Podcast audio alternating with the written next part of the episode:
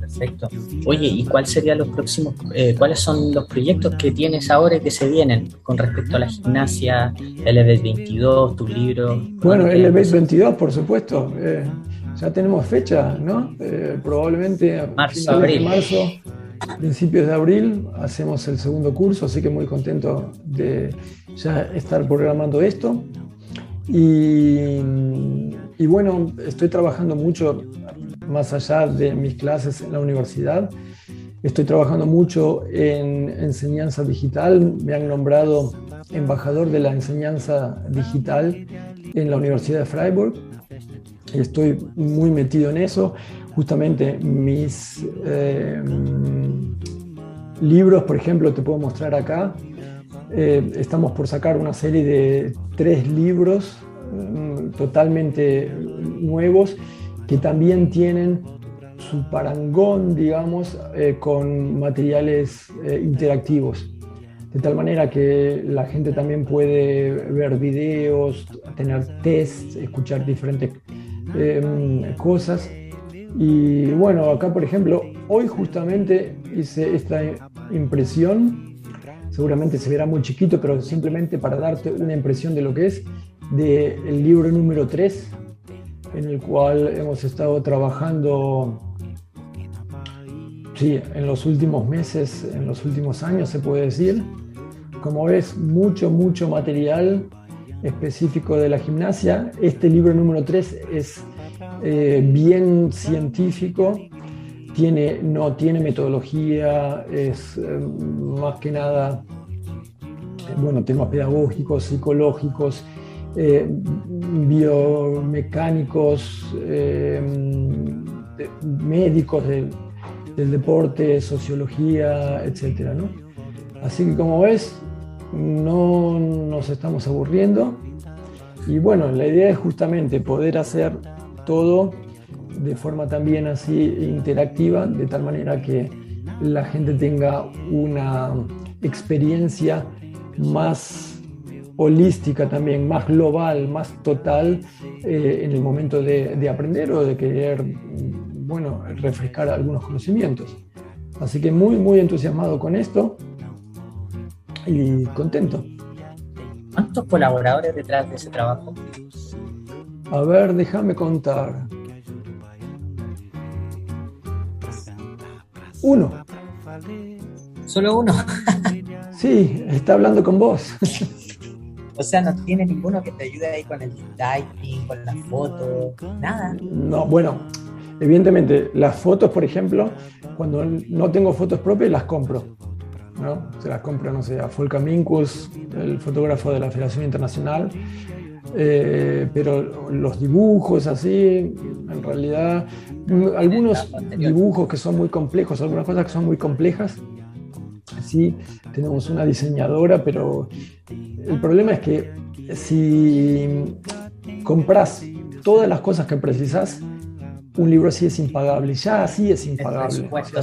uno se pone a pensar las miles de horas que realmente llevan tener una colección de material como la que vamos a publicar ahora. Nunca más en la vida vas a recuperar esa inversión temporal, nunca es un poco parte de esa pasión que tenemos, que es, bueno, es, una locura haber em, coleccionado, haber juntado, haber em, articulado conocimientos de tantas partes y no poder plasmarlo para que otra gente lo, lo pueda ver. Es una locura, ¿no? Entonces, de alguna manera, esta es ¿sí? una forma, si lo querés ver un poco de modo filosófico, una forma de trascender bueno, dejas un, legado. Exacto. Sí, eso estaba pensando cuando uno va a desaparecer, pero ¿qué deja en el planeta? ¿Qué deja la gimnasia? ¿Qué deja el deporte? ¿Qué, le, aporta a la, a la, humanidad? Y bueno, como profesores, porque nosotros igual, además de ser entrenadores, también tenemos ese lado de la docencia, de la pedagogía.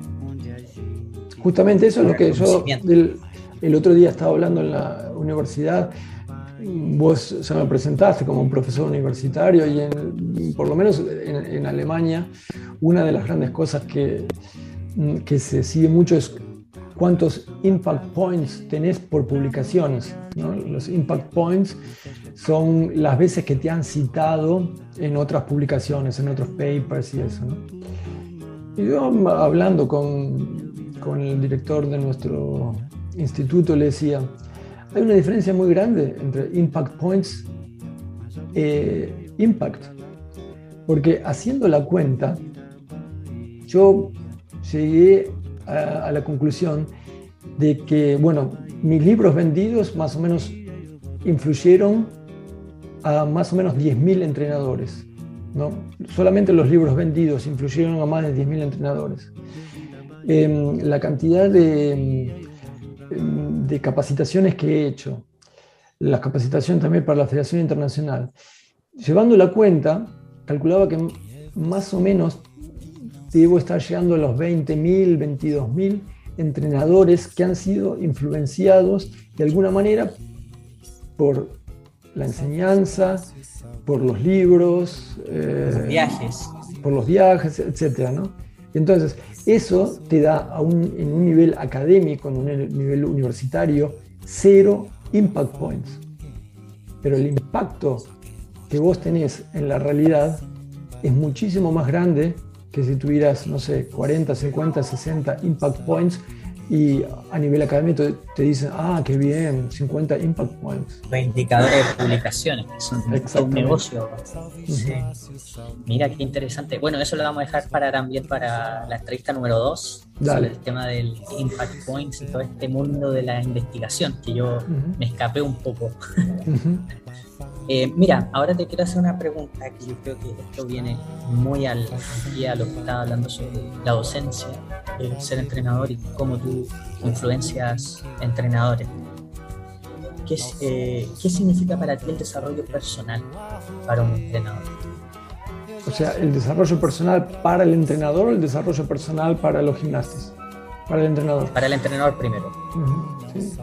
Bueno, eh, eso también es algo difícil de focalizar, de establecer y por lo tanto de lograr, ¿no? Para aquel que no sabe a dónde navegar, todo viento es eh, el equivocado, decía Seneca. Creo. Entonces, em, eso es un poco el problema que, que hay también en la educación para entrenadores, que nunca se tematiza, bueno, ¿cuál es tu función? ¿Cómo te vas a desarrollar vos? Pasa siempre por aprender cómo hacer determinados ejercicios, cómo hacer preparación física. Hoy por hoy, ya desde hace aproximadamente 15 años, se está empezando a tematizar más en las eh, soft skills, ¿no? las cualidades blandas de comunicación, de cómo yo trato de dar retroalimentación, etc. Em, pero en sí, la visión de hacia, uno, hacia dónde uno se va desarrollando no es algo que se tematice de forma activa. Y yo creo que el desarrollo personal depende un poco del lugar en que vos encuentres en el mundo. Yo recuerdo muy bien.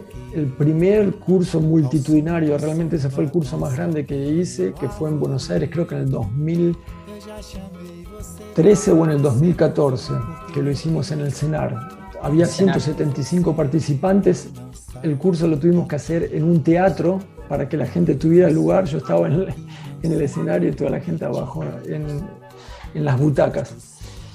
Y recuerdo muy bien que nos pusimos a hablar, bueno, de los roles de cada uno. Yo en ese momento era entrenador eh, nacional de las infantos juveniles.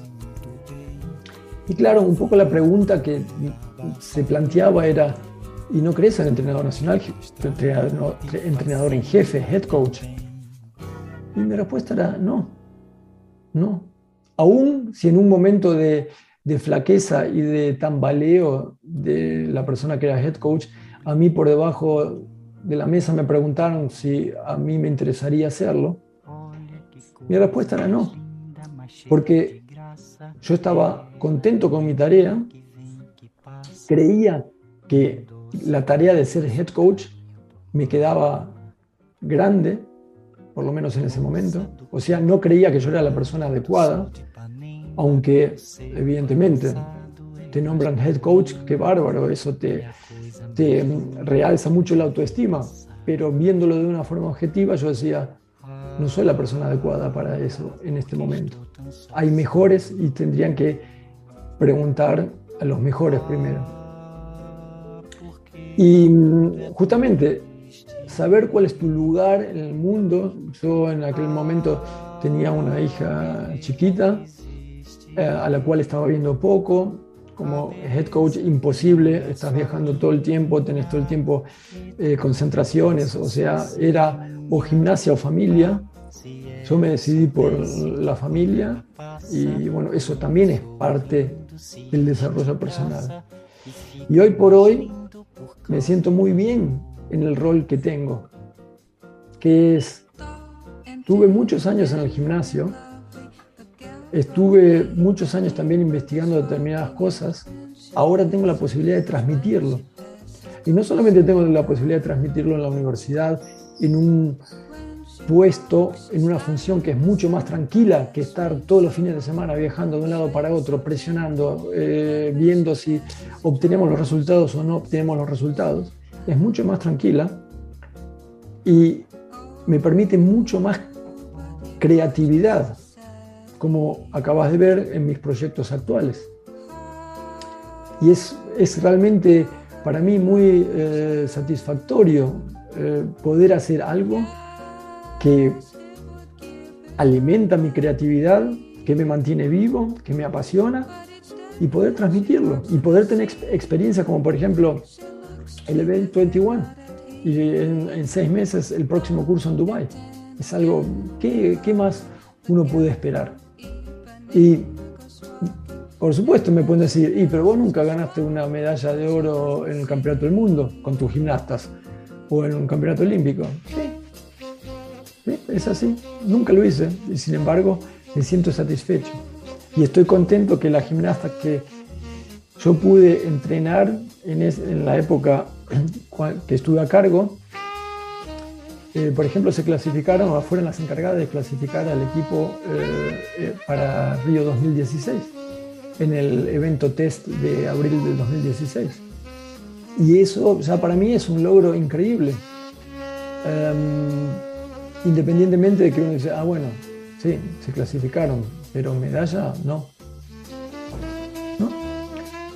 O sea, la cuestión del desarrollo personal es algo muy, justamente, muy individual y muy personal, pero que lamentablemente está terriblemente influenciado por el ámbito en donde estás.